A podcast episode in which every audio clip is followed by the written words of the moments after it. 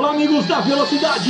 Estamos começando mais um Fórmula Brother. Depois das merecidas férias da Fórmula 1, o Fórmula Brother aí tirou uma semaninha depois daquele programa de balanço. Você que não acompanhou ainda com a presença dos meninos do cronômetro zerado lá no YouTube e aqui no Spotify. Então agora voltamos para a segunda metade da temporada 2021 de Fórmula 1. Hoje, exclusivo no Spotify, dou meu boa noite a ela, Isabela Ziller.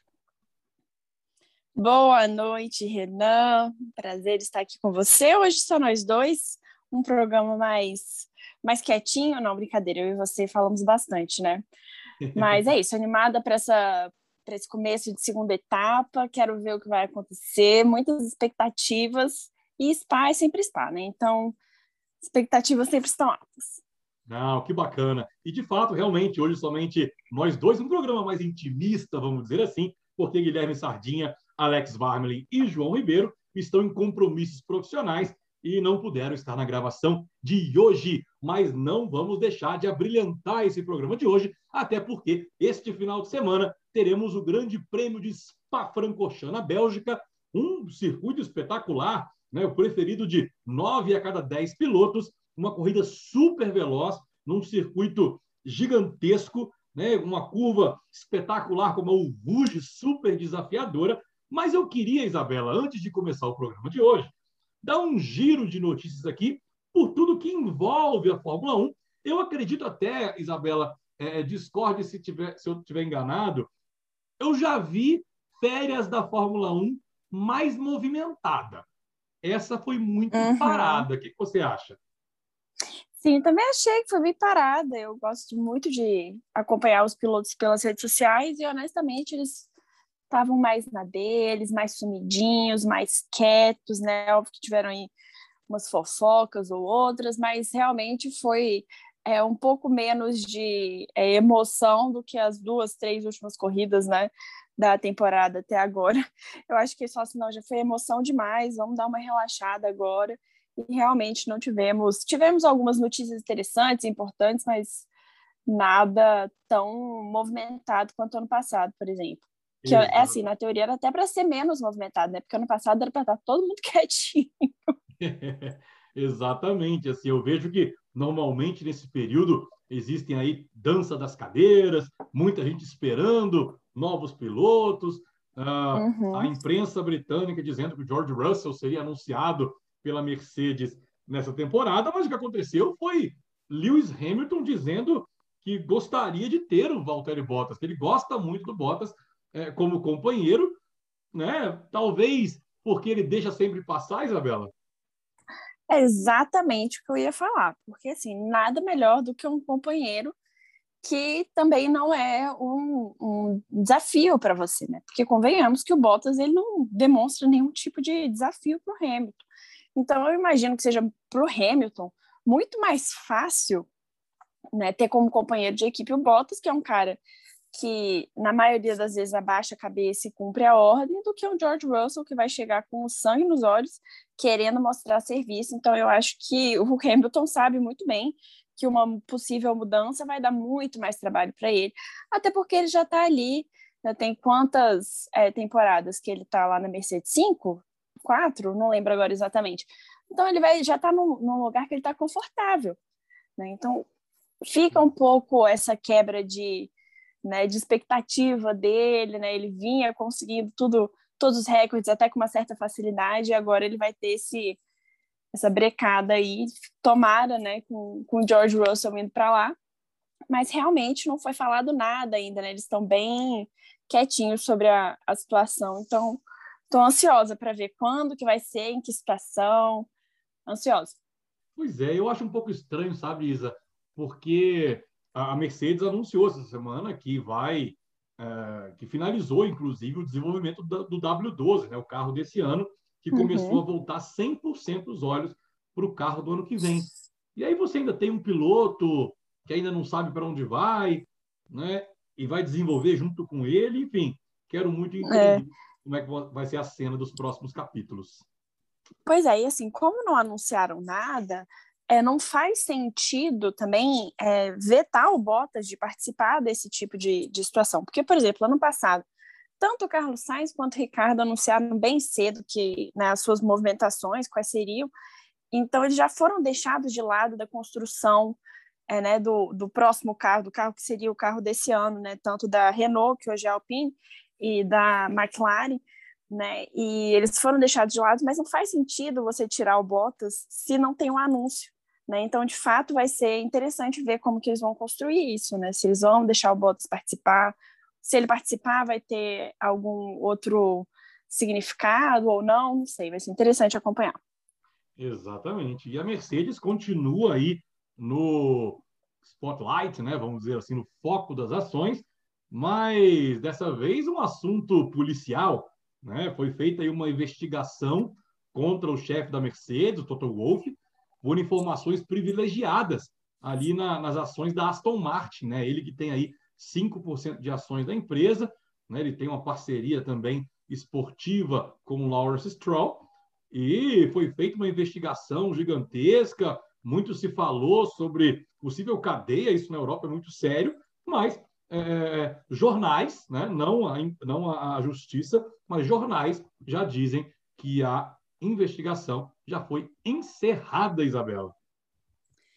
Pois é, né? Assim, é muito complicado você fazer esse tipo de é, esse tipo de, é, de situação mesmo, porque não tem como você querer investigar o Toto Wolff de uma maneira é, não enviesada, né? Porque o Toto Wolff ele tem uma importância muito grande é, para o esporte e, e para toda uma geração né, do, do motorsport, não só a Fórmula 1, como a Fórmula E também, que encerrou na semana passada. Né? Então, uhum. assim, é, é, complicado você colocar um cara desses em xeque, né? Ele tem muito poder. Então, a gente fica com aquela sensação de, tá, ele deveria ser punido se de fato tiver cometido o crime, né? Que estão uhum. o acusando mas esse tipo de pessoa muitas vezes não é punido, né? Então a gente também fica com aquela sensação de impunidade, mas meio que entendo, não entendo, é complicado. É, é o famoso problema de milionário, né, Isabela? Exatamente. É um problema que eu ainda não tive. Exatamente. Espero ter em breve. Exatamente. Esses problemas de milionário é, são bem complicados. Pessoal, ainda, Isabela, ainda na, na, na Bélgica, mas descendo um pouco de categoria, uma notícia ruim para os brasileiros, né?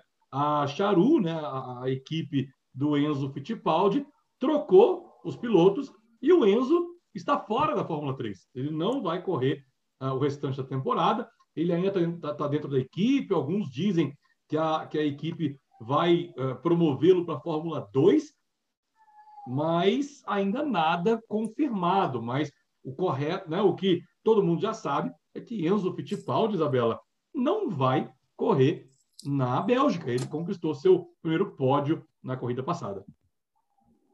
Pois é, ele é, é uma tristeza, né? A gente vê um brasileiro a menos. Espero que os rumores dele estarem, dele estarem indo para a Fórmula 2 de fato sejam concretizados. Contudo, na Fórmula 2, nesse momento, não tem nenhum assento disponível que a gente saiba, né? Que, gente, que esteja já público e divulgado. Então, vamos esperar eu espero honestamente que ele consiga né, um outro assento. Não, o desempenho dele podia ter sido melhor nessa primeira parte do ano, mas ele também conseguiu um pódio, então é, mostra que ele está crescendo, aquele negócio também que a gente sempre fala, que é a maturidade dos pilotos, ela só aumenta, né? Pelo menos essa é a tendência que a gente sempre espera. E o, o Enzo mostrou isso para a gente, então espero que a gente consiga ver também ano que vem às vezes em outra categoria ou às vezes até em outra, outro time na Fórmula 3. Exato, assim, é, é, eu vi uma entrevista essa semana sobre falando sobre isso, né, que falta constância para os brasileiros, porque nenhum desses brasileiros Sim. que estão buscando a Fórmula 1 são milionários, né? Ninguém é um, um, um Latifi, ninguém é um Mazepan. Um Mazepan. Então, a, a, a vitória do Ocon na Hungria, inclusive, foi uma, uma resposta, né, a esse time dos milionários, né, que, que é chamado na Fórmula 1.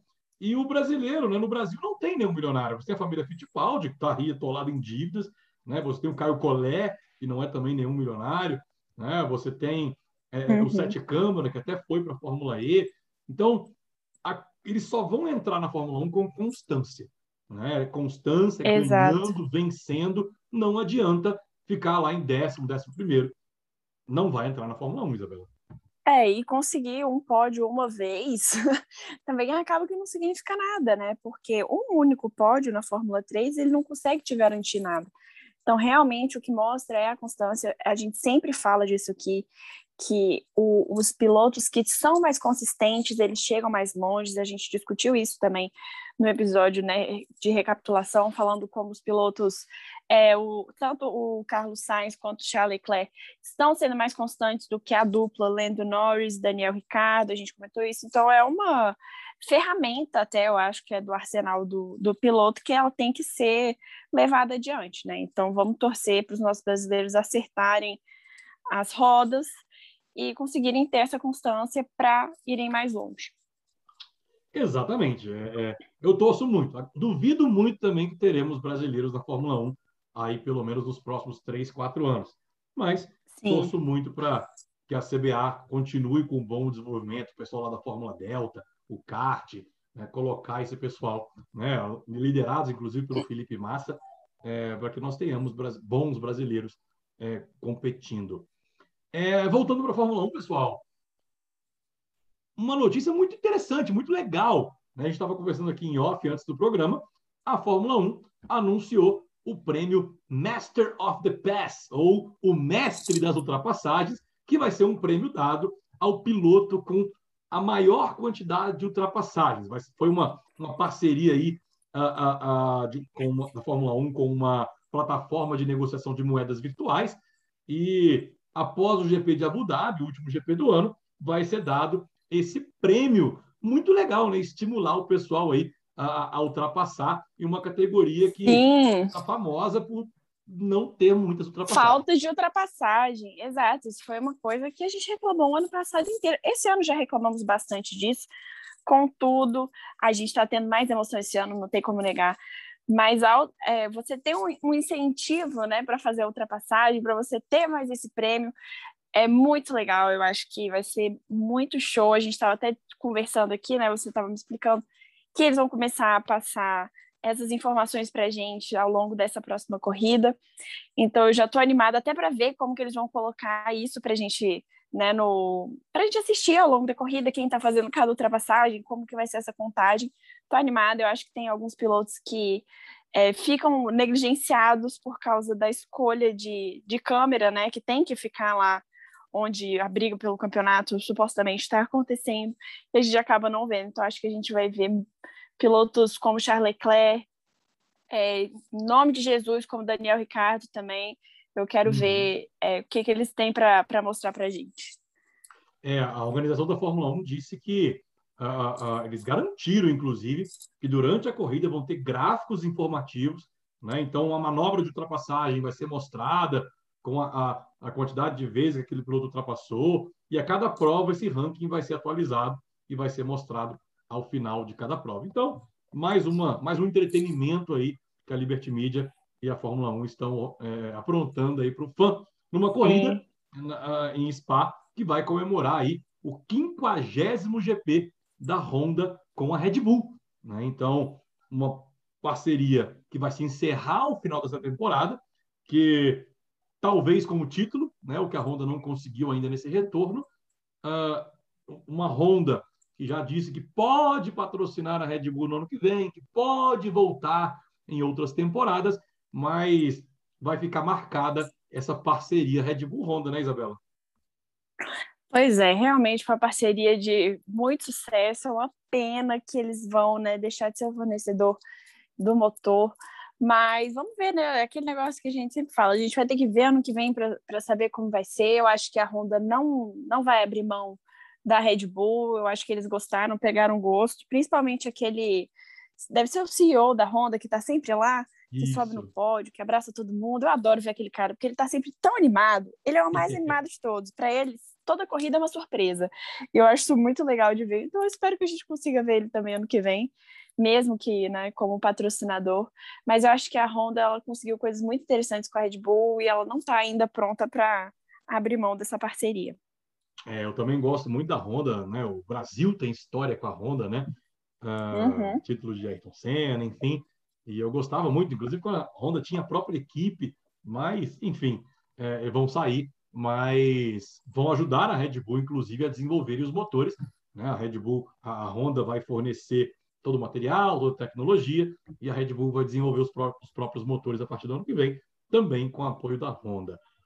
É... Acho interessante acho interessante fazer uma análise aqui rápida sobre a Red Bull como, como empresa.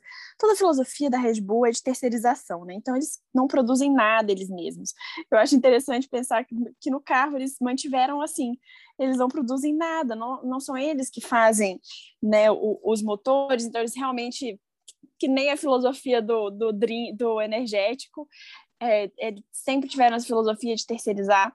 Mas agora eles vão ter que fazer o motor, porque não tem jeito. Então eles vão ter que aí quem sabe pela primeira vez na história, colocar as coisas 100% na mão deles. Uma empresa que está acostumada a ter uma filosofia diferente, vai ser interessante. É, dizem que Red Bull te dá asas, por que não criar um motor de Fórmula 1? Bem, pois é. é. Isa, antes da gente entrar nos palpites, né, um assunto muito sério para essa segunda metade da Fórmula 1. Sete pilotos estão pendurados com a questão dos motores. Para quem não sabe, o regulamento da Fórmula 1 prevê que uma equipe só pode usar três motores ao longo da temporada. Eles podem arrumar o motor, que aconteceu alguma coisa, são seis pontos que eles podem arrumar, os outros pontos não. É, os dois pilotos da Red Bull, né, o Checo e e o, Verstappen, os dois da Ferrari, o Sainz e o Leclerc, o Vettel, o Ocon e o George Russell estão já no terceiro motor. E existe punição se você precisar usar o quarto motor. Eu acho que, Isabela, o mais prejudicado disso é o Verstappen. Porque o Verstappen. Com toda certeza.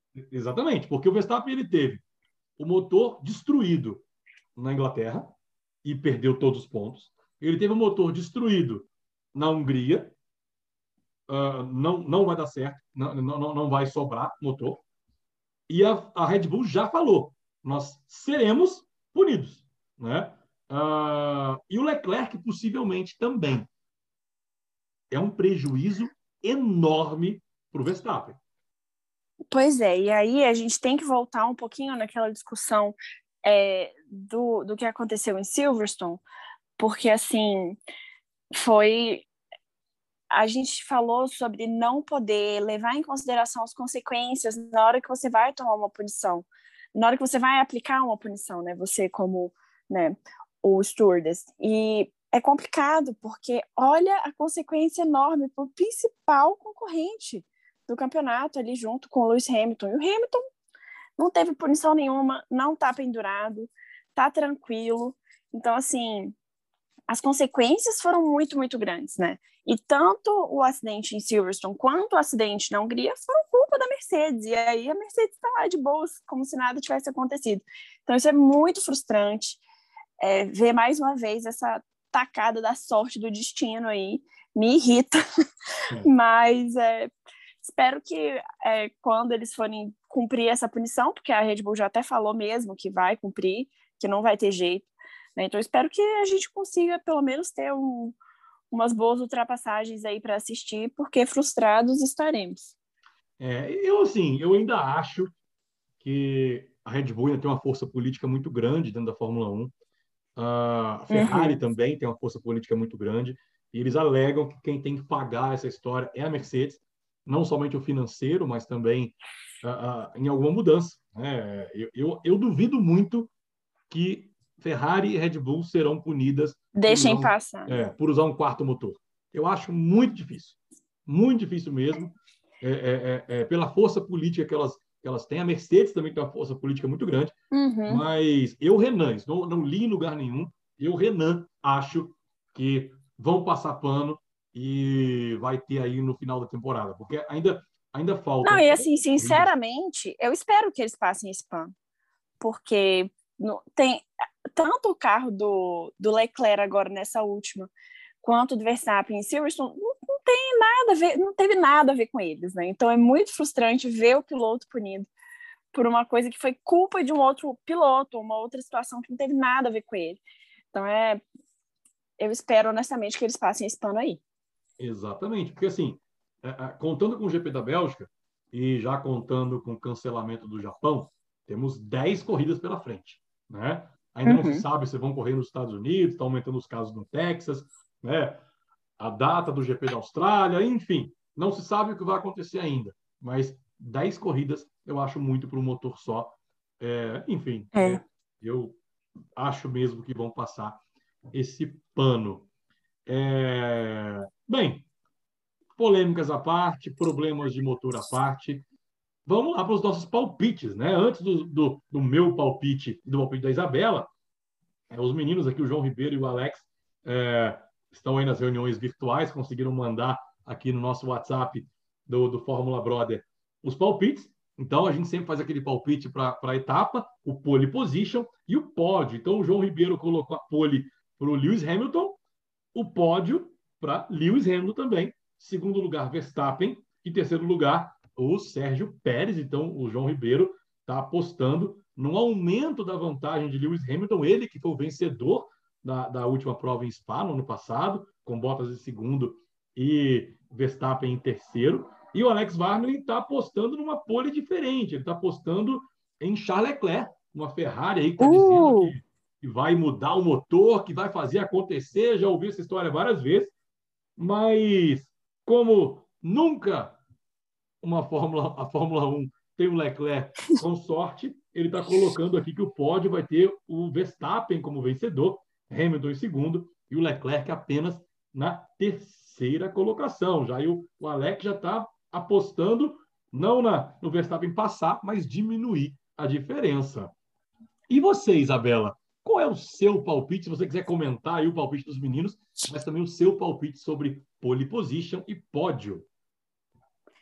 Meu palpite é muito parecido com o do Alex.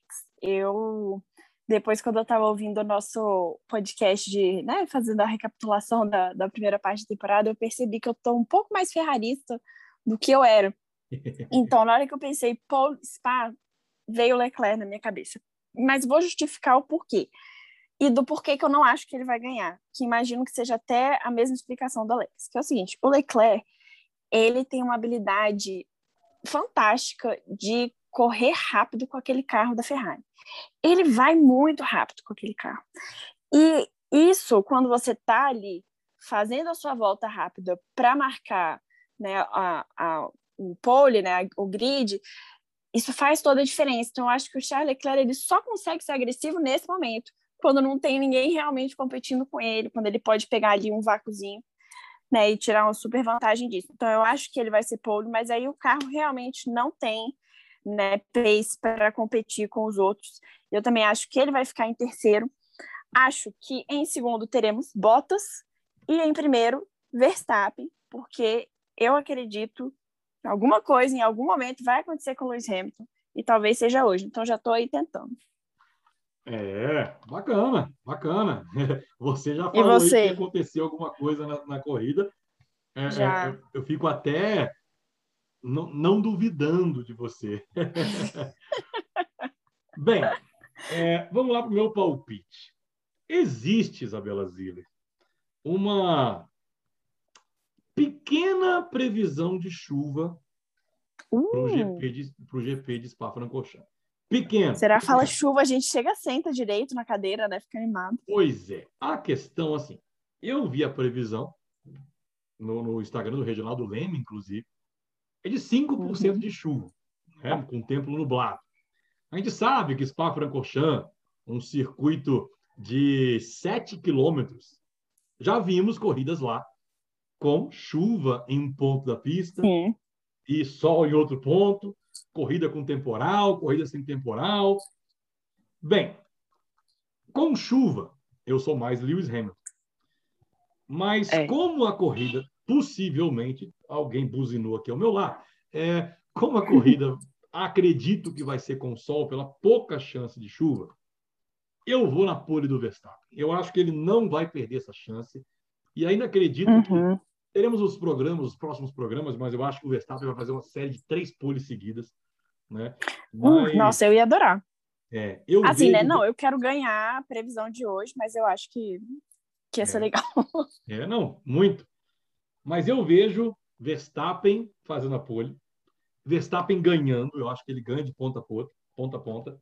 Não vai ser fácil, né? Prevejo uma corrida difícil, uhum. com Hamilton em segundo e Bottas em terceiro. Né? Eu acho que vai dar aquele, aquele pódio famosinho, né? Os três ali, o Verstappen, o Hamilton e o Bottas, é, diminuindo a distância, né? É, é, para que o Verstappen possa correr em casa já na outra semana, com moral, podendo assumir a liderança do campeonato em casa. Já pensou? Os holandeses ali. Nossa, com... isso é legal assumindo a liderança em casa. Então eu vou nisso. Pole para Verstappen, uh, vitória para Verstappen, Hamilton e Bottas no Grande Prêmio de Spa-Francorchamps, que esse final de semana é, teremos os treinos livres, sexta-feira, às seis e meia da manhã, também às dez da manhã, todos no Band Esportes. O terceiro treino livre no sábado, às sete da manhã, também no Band Esporte. O treino classificatório, às dez da manhã, na Band e no Band Esporte, também na Band, na Band Play, né, o aplicativo, e a corrida no domingo, dia 29 de agosto, às 10 da manhã, com transmissão ao vivo da Bandeirantes, da Band Esporte, da Rádio Band e também do aplicativo da Band TV. Isabela Ziller, suas considerações finais para o Grande Prêmio da Bélgica desse final de semana sempre uma grande expectativa. Vale lembrar que a gente também tem outras categorias correndo esse final de semana, mas a gente vai falar mais de todas elas no episódio da semana que vem. Então fique com a gente para ouvir na semana que vem também, quando a gente trouxer todas as informações. Mas é isso, sempre um, um GP que a gente fica muito animado. Eu espero, espero, espero muito que chova. Não estava lembrando dessa possibilidade da chuva, mas eu espero que chova para dar uma emoçãozinha que a gente sempre ama, né? Mas é isso. Eu ainda acho que a pole vai ser do Leclerc. Eu de verdade estou sentindo isso. Vamos ver. Ah, que bom. Né? Uma pole do Leclerc quer dizer que teremos aí uh, uh, muitas ultrapassagens, né? Vamos, vamos colocar. Exato. Assim. Bem, uh, quero agradecer demais você, ouvinte, aqui no Spotify. Você que não colocou o Spotify nos seus favoritos, né, o Fórmula Brother aí no favorito do Spotify, clique aí no favorito para você sempre ser notificado quando tivermos aí novos programas. Uh, esse programa exclu exclusivo no Spotify, mas na semana que vem voltamos para o nosso programa especial pós-corrida. Sempre que tiver uma corrida de Fórmula 1, a semana seguinte é com um programa em vídeo no YouTube e também no Spotify. Você que nunca assistiu um programa lá no YouTube, entra lá também no Fórmula Brother, se inscreva, clica no sininho, comente, dê seu like, enfim, é muito importante para o Fórmula Brother. Então espero que todos tenhamos uma excelente corrida e na semana que vem nos vemos aqui. Lembrando, pessoal, tem Paralimpíada, vamos torcer lá também para os nossos atletas paralímpicos ganhando medalha. Brasil é superpotência, mas domingo, Sim. 10 da manhã, tem GP de Spa-Francorchamps, GP da Bélgica de Fórmula 1. Nos vemos na semana que vem. Um forte abraço. Tchau, tchau. Tchau.